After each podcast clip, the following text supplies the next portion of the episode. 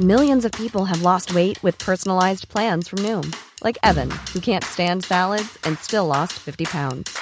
Salads, generally, for most people, are the easy button, right? For me, that wasn't an option. I never really was a salad guy. That's just not who I am. But Noom worked for me. Get your personalized plan today at Noom.com. Real Noom user compensated to provide their story. In four weeks, the typical Noom user can expect to lose one to two pounds per week. Individual results may vary.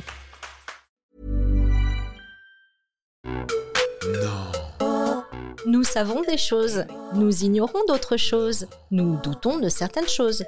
Souvent, on se demande si c'est vrai.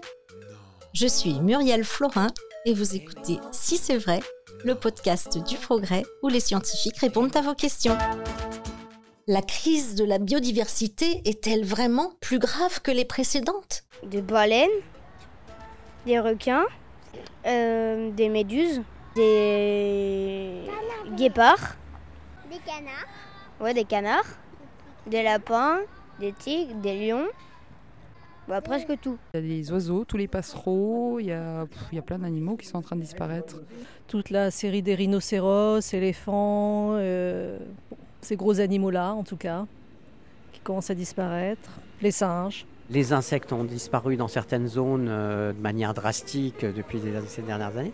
Même si j'ai pris l'autoroute récemment, j'ai eu des insectes sur le pare-brise. Je m'appelle Gilles Boeuf, je suis professeur des universités, je suis affecté à Sorbonne Université à Paris et j'enseigne la physiologie environnementale et la biodiversité. Oh, ce qui a déjà disparu, c'est beaucoup de choses. D'abord, il faut savoir qu'au cours de l'histoire, il y a eu des grandes crises de disparition, bien sûr. hein. En gros, depuis 800 millions d'années avant qu'on n'ait pas grand-chose, eh bien, on a compté à peu près 60 crises qu'on appelle d'extinction, dont 5 crises majeures. Et donc, la question qui est lancée aujourd'hui, c'est est-ce que l'homme n'est pas en train de mettre en place les conditions aujourd'hui de la sixième grande crise d'extinction le, problème, c'est que quand ces crises se produisent, eh bien, la résilience, la capacité à revenir à un état de base ressemblant à ce qu'on avait avant, ça prend quand même au moins le demi-million d'années. Donc c'est ça qu'il faut expliquer aux gens.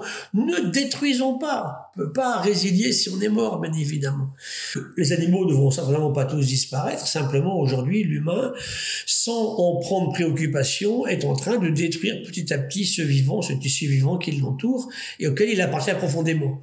Ce qui est bien sûr une parfaite stupidité. Nous détruisons les, les arbres et du coup bah, les animaux ne peuvent plus y vivre et euh, bah, on, on- on enlève ces feuilles-là, bah, ils peuvent plus se nourrir.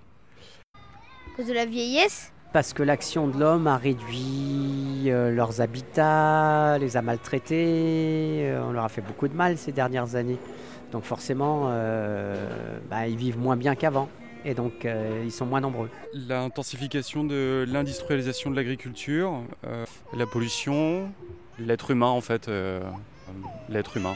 Alors les causes de cette disparition, ça a toujours été les mêmes. hein. Le volcanisme très intense, nos volcans actuels sont des nains à côté de ces volcans de ces époques de grandes crises d'extinction. Ça a été le climat qui changeait très vite, ça a été l'impact de météorites sur la Terre, ça a été des rencontres de continents, des températures qui changeaient de façon très rapide. C'est tout ça en fait. Hein. Alors évidemment, l'homme n'était pour rien quand ces crises se produisaient. hein. La plus grande, c'est la troisième, il y a à peu près 251 millions d'années entre l'ère primaire et l'ère secondaire, qui détruit 96% des espèces vivantes euh, euh, que l'on connaît aujourd'hui, de, de l'époque bien sûr. Donc c'est vrai que Aujourd'hui, pourquoi c'est préoccupant? Parce que c'est la même espèce qui a pris tellement d'importance par sa technologie, euh, sa démographie. euh. On me dit souvent, mais comment faisaient les hommes préhistoriques avec la- le changement, la montée de la mer, qui est montée très vite il y a 12 000 ans? Bah Simplement, les humains à l'époque, quand ils arrivaient au bord de la mer, ils s'arrêtaient. Il n'y avait pas de ville, il n'y avait pas de port. Aujourd'hui, on a construit des villes. Et c'est vrai que toutes les grandes villes du monde, presque toutes, sont au bord de l'océan. Donc ça va poser des problèmes quand cet océan va monter. Ce qu'il fait à l'heure actuelle, si vous enlevez Moscou, Chicago ou Paris, les grandes villes du monde, elles sont vraiment en Asie, en Amérique du Nord et du Sud, en Afrique, en Europe, au bord de l'océan. Donc c'est un vrai problème. Parce que l'humain est là. Et c'est la génération de ces problèmes-là aujourd'hui qui finit par gêner l'humain. L'humain s'auto, en fait, empoisonne avec ses, avec ses produits dangereux. L'humain, s'auto-menace hein, par ses propres activités économiques. On peut toujours peut-être euh, individuellement peut-être euh, manifester pour euh, qu'il y ait moins de, de, de- de dégâts euh, de, de déforestation, peut-être des, des choses comme ça. Peut-être croître moins, prendre moins de place, tout ça quoi. Mais il y a du boulot. hein. Bah, je sais pas, euh, construire une barrière qui dit n'approchez pas aux animaux. Bon, en fabriquant des habitats, en évitant de détruire les forêts. Sans le pouvoir politique pour accompagner toutes ces mesures-là, il n'y a pas grand-chose euh, vraiment de concret qu'on puisse faire. Après, ouais, en arrêtant de chasser sur, sur tous les animaux en voie de disparition. Et puis, euh, ouais, bah voilà. Donc, qu'est-ce qu'il faut faire? Bah, Moins détruire, moins casser, moins démolir, moins disséminer tout partout, moins polluer, bien sûr. Et puis aussi, bien sûr, faire tout ce qu'on peut pour essayer de freiner ce climat qui est en train de changer très très vite aujourd'hui. Moins surexploité.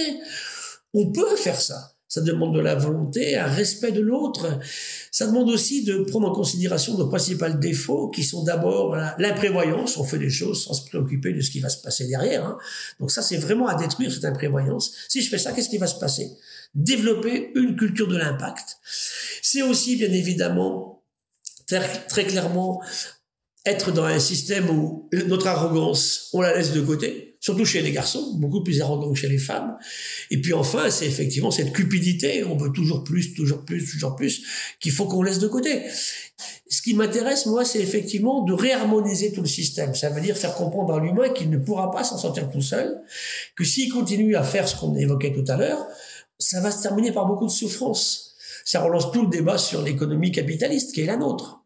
Alors, euh, on me dit c'est la faute du capitalisme. En partie, quel capitalisme? Un capitalisme non encadré, oui, certainement.